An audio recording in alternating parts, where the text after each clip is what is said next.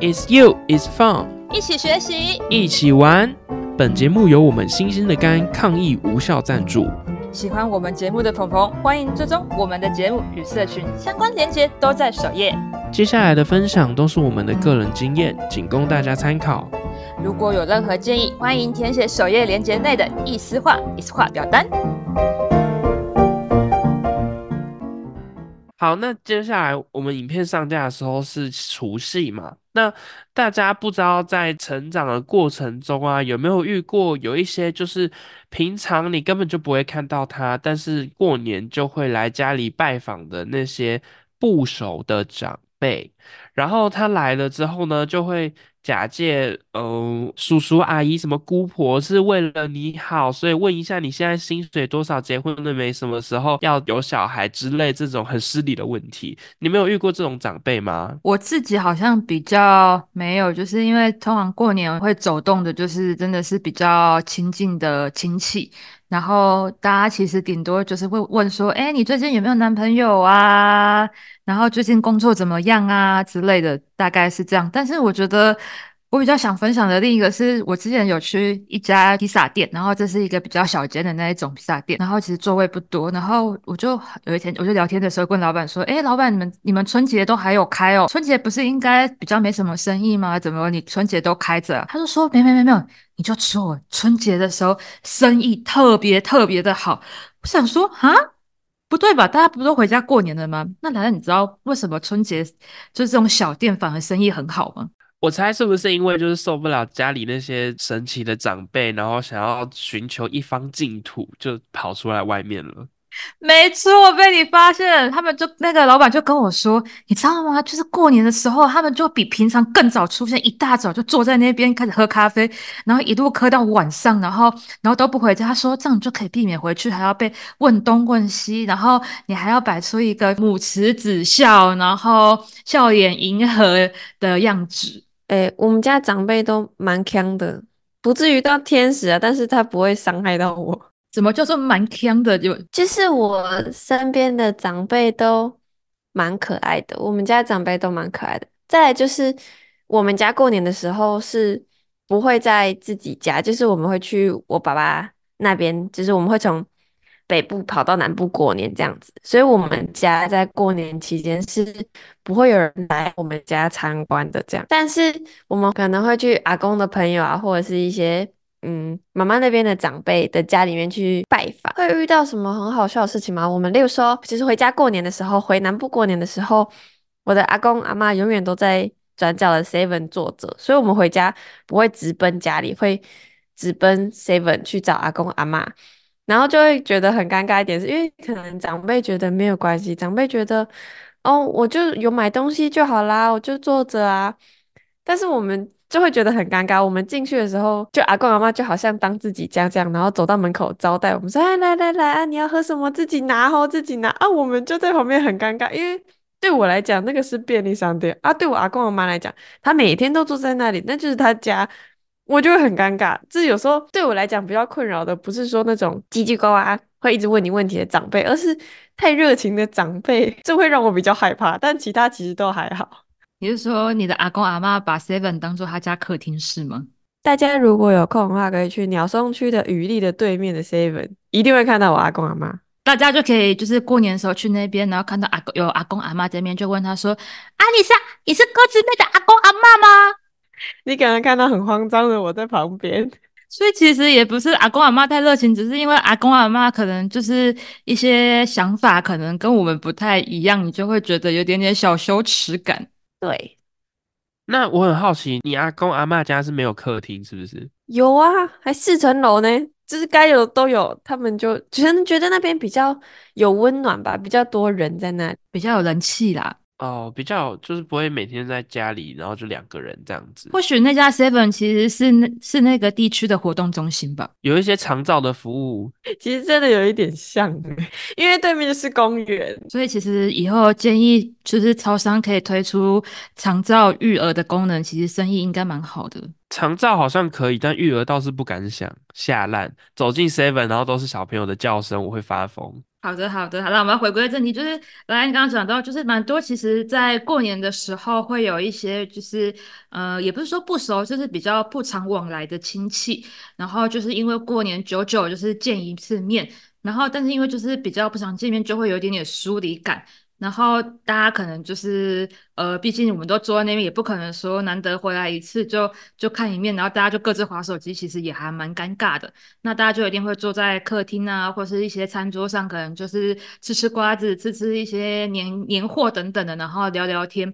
然后等是聊聊天，聊到最后常常就是会被问一些。哎，你什么时候要结婚啊？或者你工作状况怎么样？薪水怎么样啊？等等，然后或是甚至说，在等到你有小孩的时候，你可能就会被问说：哎，你小孩现在成绩怎么样啊？然后第几名啊？有没有去哪里读什么什么之类的？但是其实，当然，如果就就一个就是被询问者的角色来讲，其实会真的还蛮困扰的，因为会觉得。就是好像被侵犯那个隐私，以及我就是我没有想要被拿出来当做话题，因为有的时候我觉得如果只是单纯关心，我觉得还好。只是有的时候有一些长辈就是会带着啊，你怎么会就是让你小孩就是去学那个东西，或是说啊，你怎么年一年纪那么大还不结婚啊，你的薪水怎么那么少？就是会带着一种就是自己的价值观，或者是说一种好像被拿出来比较的那种感觉，就会让人很不舒服。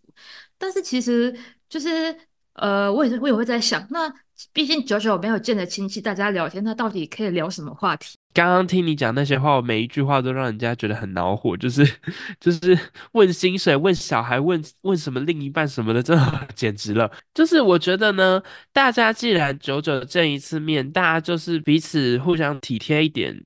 不然我要开始问对方长辈的婚姻状况哦。喂，这这年头还蛮尴尬的，就是这年头还流行，蛮流行，可能四五十岁再离婚的很多，好吗？对啊，我就说最近还过得还恩爱吗？多久没有睡同一张床了呢？哦，你这样有点太那个喽。哎，不是啊，他就没有顾虑我的感受，然后就问说你薪水多少，现在工作交女朋友了没？什么时候要结婚？我就不能问他婚姻状况？我也在关心他，我们这么久没见了，对不对？要关心一下叔叔阿姨的近况啊。我觉得其实就是在听你讲这些的时候，就有点感触到，就是我觉得呃，如果我们身为年轻人，我们其实就是可能我们会有更多的呃包容，或者说尽量的不去侵犯别人。或许是因为我们其实才刚踏入社会，或者说我们还是会有点点保留的空间。可是我觉得很多时候长辈就是会有一种好像已经活了活到这个时候，或是说就是你是我的后辈，就是就是我对你不用这么礼貌。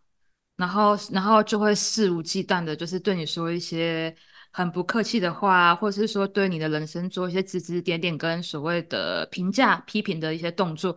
我觉得这些其实才是在这个聊天当中让人觉得很不舒服的地方。因为我相信，其实就像我刚刚讲的，就是问你的近况，或是等等，我觉得其实都是一个对你的一个关心。就是毕竟我们，我也不希望说，好像就是我跟你是亲戚，结果你结婚了，或者是说，哎，你好像换了工作，或者说你好。像人生发生了一些大事，我什么都不知道。那我们好像跟陌生人没什么两样，只是说，我觉得可以问，但是我觉得可以带有更多的包容，就是说，哎。比如说他换了工作，就说：“哎，你怎么换工作？我觉得你以前真的还不是是有发生什么事情吗？”那当然，如果不方便说，没有关系。就是我们还我还蛮担心，会不会是你有什么就是一些呃是身体不好吗？还是说还是说前公司对你不好之类？就是带着一个比较温暖的一些问话，我觉得都是一个比较好的一些方式。或是说，当然你也可以觉得听到他的薪水，可能就是你觉得在他这年纪，可能薪水赚的少少少的，你当然你就得说：“哎。”天哪，你们公司你们公司诶，比我想象的还还少。你这样子还 OK 吗？我还蛮担心你这样子，就是如果有小孩，就是可能会不会比较负担负担不来之类的，是之类。当然，就是我没有要我没有要，就是说薪水吧，毕竟就是我觉得其实活得开心最重要。对，就是我觉得是可以比较多带有比较。包容、温暖，就是一个体贴的方式去问话，而不是就是因为长辈就会觉得啊，你就是后辈啊，你就是晚辈啊，啊，你就是小一辈的啊，啊，我对你讲话就不用客客气气的，然后完全不不用保留，然后就直接批评你。但是因为我们身为就是小就是小辈，我们就会对长辈当然就会比较客客气气，我们就不会讲话这么直接。确实，好像有一些长辈就是会有这种状况，那就让我想到之前我在网络上看过有 KOL 说，呃，他觉得长幼尊卑不应该要凌驾在是非对错上，就是我觉得。今天不管你是长辈还是晚辈，大家在互动的时候，也像是前面提到的，就是学校里的学长姐一样，也不要觉得说哦自己活比较久，看过很多大风大浪，就对别人的人生指指点点。反倒是像刚刚安说的，就是如果你是改用一种比较关心，然后去想要在一年才见的这一到两次面去更新一下你这个晚辈的近况，我觉得状况会比他在那边指指点点说，哎，你一个月赚多少？哈，怎么才赚这样子？还要好很。多，我觉得其实我最近看到有一个，就是我追踪的粉丝专业的一个老一个老师，然后他其实你知道可以考上教真啊，其实很不容易嘛。那考上教真等于就某种程度上是获得一个铁饭碗。那他大概已经工作十年，然后可是在他在从去年开始就会有一种有个声音告他很想辞，就是很想辞职，他他就是觉得自己状态不对。然后后来当他真的下定决心要辞职的时候，他其实就觉得跟家人讲，其实可能会觉得家人会觉得他疯了，或是说怎么样之类。但是没想到他家人就是跟他说，没关系，只要你的决定我都支持，只要你开心我都支持。他的先生是这样跟他讲，然后以及他的比如说回去跟父母讲，父母就会说没关系，你们父亲决定好就好啦。那如果你想休息就先休息一下，我相信你一定有更好的发展等等的。就是我觉得大家其实谁说就是比如说年前辞职就会是一个是一个比较不好的人，搞不好就是你你可以反而是说，哎，莱恩你最近工作如何啊？然后莱恩可能就会说，哦，我刚辞职哎，然后那你其实可以跟莱恩说，哦，你辞职是有什么要创业吗？是有什么是想要出国或深造吗？就是你其实可以用这种更多向上鼓励，而不是说啊什么辞你这样辞职，这年头工作很难找哎。你怎么会想辞职啊？就会类似这种状态。我觉得就是，我觉得这两种问法其实让大家的感受上其实就会差还蛮多的。那可是我觉得其实长辈其实常常都没有意识到这件事情，然后就会带带入很多个人的观点，或是说个人的价值观，然后就会让晚辈们就会觉得很不舒服，然后久而久之就会产生一种呃看到你我就想回避，看到你我就想要疏离。梳理你的感觉，那当然我知道，其实长辈们其实有的时候就是刀子口豆腐心，其实也是出于一个我想关心你，或者是说我也希望你过更好的一个心态了。我刚刚很前面想要想要讲，就是我因为我身边长辈对我的爱，可能就是拿那种发霉的冬瓜给我们，但是他不是故意要拿发霉的冬瓜，是因为他太想要给你这个很大的冬瓜，所以他放着放着，他自己也舍不得吃，然后他就发霉了。但是他还是会从冰箱深处拿出那颗发霉的冬瓜给你，要你带回家吃。什么发霉的鱿鱼、发霉的冬瓜，这在我们家都是很常见的。就是可能我们第一时间会觉得说，阿公阿妈为什么要拿发霉的东西给我们，还要我们吃掉它？但是可能其实转个方向想，或者是其实当当下其实真的不会觉得阿公阿妈在害我们啊，但是就是会觉得这样子的关心。会很可爱，就是会让我觉得暖暖的。我觉得一部分有可能是因为我也还没有步入职场，还是一个小菜鸟，就是还是在爸爸妈妈保护底下，所以不会接触到别人问我说：“哎，你结婚没啊？有小孩没啊？”就算有的话，长辈可能就要开始 疯狂发问。如果我现在有小孩，太可怕了，所以可能长辈也不会不太会问这些问题。所以对我来讲，其实阿公阿妈的关心，对我现在这个时代来讲，都还是很温馨，还是很温暖的。但是我觉得，我有感受到你阿公阿妈可爱，我也有感受到你对他们的体贴。因为其实我就有看到一些案例，就是呃，有时候阿公阿妈或是父母，其实就是想要为自己的下一代子女们好，孙子孙女们好，然后可能过年啊，或是久久回家，就会买一些感觉很好吃的或者很健康的东西，就是希望跟你分享。可是有的时候，其实。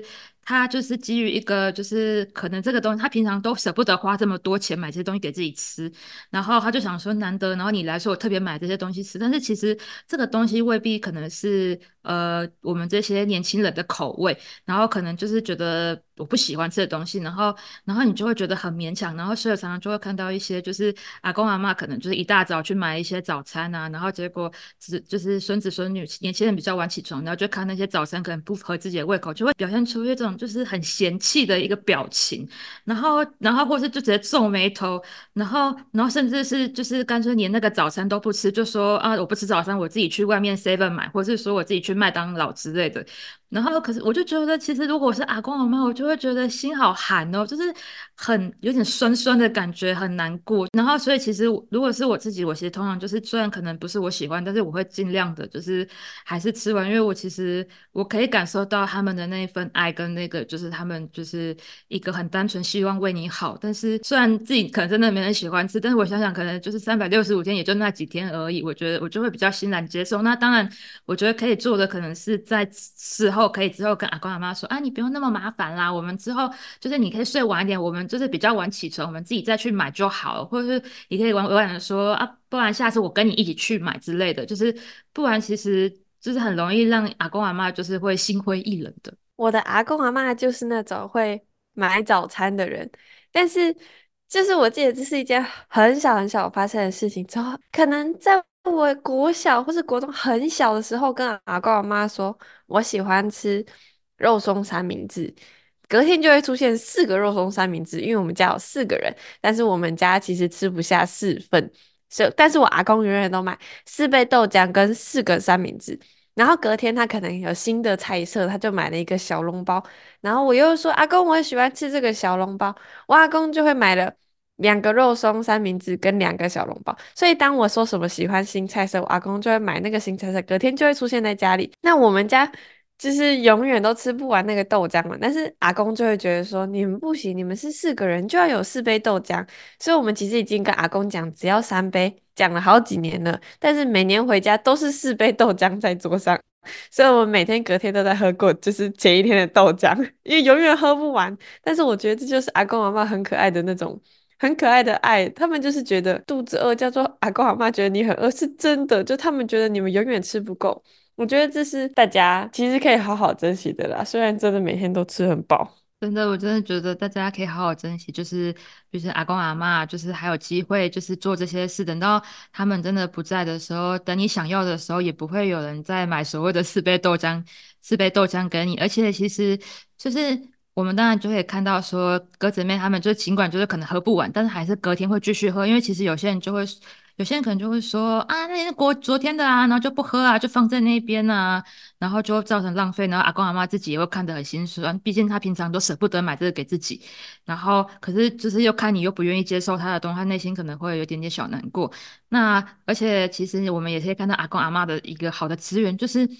他其实很认真在听你讲的每一句话，他有把你讲的话放在心上，所以他才会记得哦，你喜欢喝豆浆，哦，你喜欢这个，所以他就会隔天去买给你。要想想你身边有多少人，或是朋友，或是家人，会把你的一些不经意的一句话这么放在心上呢？真的，就是可能自己在不同的地区，又不在家附近读书，慢慢慢慢的，自己相跟自己相处久了，就会。真的觉得家人或者是长辈是世界上最爱你的人，就是你身边的朋友可能会记得你的生日，会记得你的小小的癖好，可能啊不吃香菜或者是不吃什么。但是有时候那些很小很小的东西被阿公阿妈或是家人记得，那种温暖真的是谁都不能比的。这就是那种触动你内心深处，或是说所谓的可能看到陌生人瞬间恋爱的一种感觉吧。那刚刚听到我们分享这么多，大家可能会有些有前面听一直一直密切听我们节目的观众，可能会内心有点疑问，觉得说，可是安妮不是都跟我们说，就是我们不能委屈我们自己，让自己觉得就是有委屈吗？可是如果比如说阿公阿妈就是买了这些早餐，然后我明明就不喜欢，那我还要就是假装我自己会吃完之类，那不是挺委屈我自己的吗？那我就是想跟大家说，其实就是在家这个地方啊，就是毕竟。为什么我们会就是比如说，呃，会把这早餐吃完？其实是因为我会觉得说，如果我没有吃完的话，阿公阿妈看到可能会觉得很难过。我不希望看到他们难过。那这个难过其实某种程度上是因为我爱着他们，我不希望他们就是爱我的人也难过。所以其实这一个东西并不是所谓，而是一个家是一个出于爱的地方。那很多时候当然就是也是会有一些委屈，人生必定会有一些委屈。当然，可是在家这个地方没有所谓的就是对与错。如果凡事我们都要讲一个就是谁对谁错，或者说我都不想受委屈的话，那这个家是很难持续长期经营下去的。那家这个地方其实是一个讲爱的地方，我们就是互相包容彼此，然后以及我们基于爱，所以我们愿意退让一点，我们希望。我爱的人就是也可以感到开心，然后我爱的人他也可以不难过，然后感受也可以，就是我也希望我的一切可以让他感受到开心，一切是相互的，所以才成就了这个家的存在。好的，那我们在节目的尾声呢，我们还有最后一个小小的问题，就是呃，像刚刚我们其实提到，就是不管是阿公阿妈的这种。爱，那还有刚刚前面在前面一点提到，就是呃，可是还是很实际的，就是有一些人会遇到一些比较以自己为出发点去做所谓关心你的长辈。那不知道大家面对这种状况的时候，有没有什么好的建议？嗯，我觉得我们可以试着用不同四种不同人格的去看，去说说看，如果他们面对这样子的长辈，他们通常会怎么应对的？如果是指责型的人，当然你觉得他会他会怎么回应？这个长辈呢，我觉得他就会说：“大过年的，可以不要问这种没有礼貌的问题吗？失礼哦。”我觉得已经蛮客气了。哦，真的吗？这样已经算客气吗？你要示范一下指责吗？他可能会直接跟他吵起来，就说：“哎呀，我没有，我不想回答这问题啦。”然后，然后就甩门就走了。真的是很火爆，很火爆哎。那如果是讨好型的人呢？我觉得他们可能会有更多、更沉重的爱压回去给那些长辈。就像刚刚前面莱恩有说，如果。如果这个长辈关心他的婚姻状况，他就关心回去，但是可能会再温和一点吧，不会看起来很就是很真的真的在关心你，真的在爱你，但是他可能没有意识到。可是这个长辈已经在指责他说啊，你怎么年纪这么一大把还不赶快结婚呢？那你会怎么回他？没有人要爱我，原地烂掉。我觉得他或许的应该就会点点不被恭维吧，然后就是不讲话，然后然后就嗯。对，都是我的错，就是是我不够好，所以我才找不到对象。家族基因太丑，害他找不到对象，才怪。那如果是超理智的人呢？反正超理智的人可能就会开始跟他分析，为什么他现在还没有达成那件事情。比方说，就是他说啊，你都几岁了，怎么薪水还只有这一点点？他就会开始很理性的跟他分析，为什么他只有这一丁点薪水。我觉得他应该可能就会说，哦，我国年轻人现在多少岁，平均的年年薪多少钱？哦，我的年薪已经远高于这些平均的年轻人，而且我也自己有理财规划，我未来想要做什么？那我也打算就是在呃这几年怎样怎样怎样，那之后才会怎么怎么样，然后就会说振振有词，然后有理有据有。数据长辈会不会回头问他要该要买哪一个股？他们可能就开始聊哪一个股票比较好买。OK，这就是过年大家都想看到的。所以多多鼓励大家过年不要聊感情，不要聊家庭，不要聊彼此，来聊如何理财，可能是个好主意哦。对啊，就是大家一起赚。那当然，我们还有这个是逃避型人格，大家可能去旁边喝豆浆啊。我先去那。那个外面的咖啡厅啊，我有那个急事啊，我老板找我啊，那个厨房的碗还没有洗，我去洗一下啦。啊啊，明天明天是说要走成，我们要去哪里玩啊？分心，大家都很厉害。那如果是比较一致的，就是大家应该怎么好好的去面对这些长辈，就是可能不太会说话的长辈们呢？这我真的不知道哎，完蛋了，我是火爆型啊！大家可以试想想看，我不总不可能跟他说。阿姨，我知道你这是在关心我，可是这种有毒的关心，请你收回。好，我觉得这一个回答太困难了，不然按我来问你好了。如果今天你是被问的那个晚辈，你会怎么回复你的长辈？没有，你你你，我们来情境一下，你来当那个长辈，然后试着问我一下。好，那我们来进入一下一致型的人格。如果他遇到长辈，好，长辈今天就从。房间走出来，然后说：“啊啊，照顾我看着你啊，你你你那变干呢？啊，那个脸你为什么不好好保养一下嘞？你平常薪水赚的很多吗？啊，你这么你连这个年纪你结婚了吗？你看啊，你看你这个脸再不好好保养哦，你那个结婚怎么办哦？啊，这样我们以后的子子孙孙代代要怎么办呢？你为什么现在还没有结婚？啊，你的薪水啊啊，薪水这样子养得起自己吼？哎，还要为我们交男朋友？哎，这样你要怎么办？虽然我内心会觉得你如果底也太……太多，当上一个问题都是什么？不能一一个一个来吧？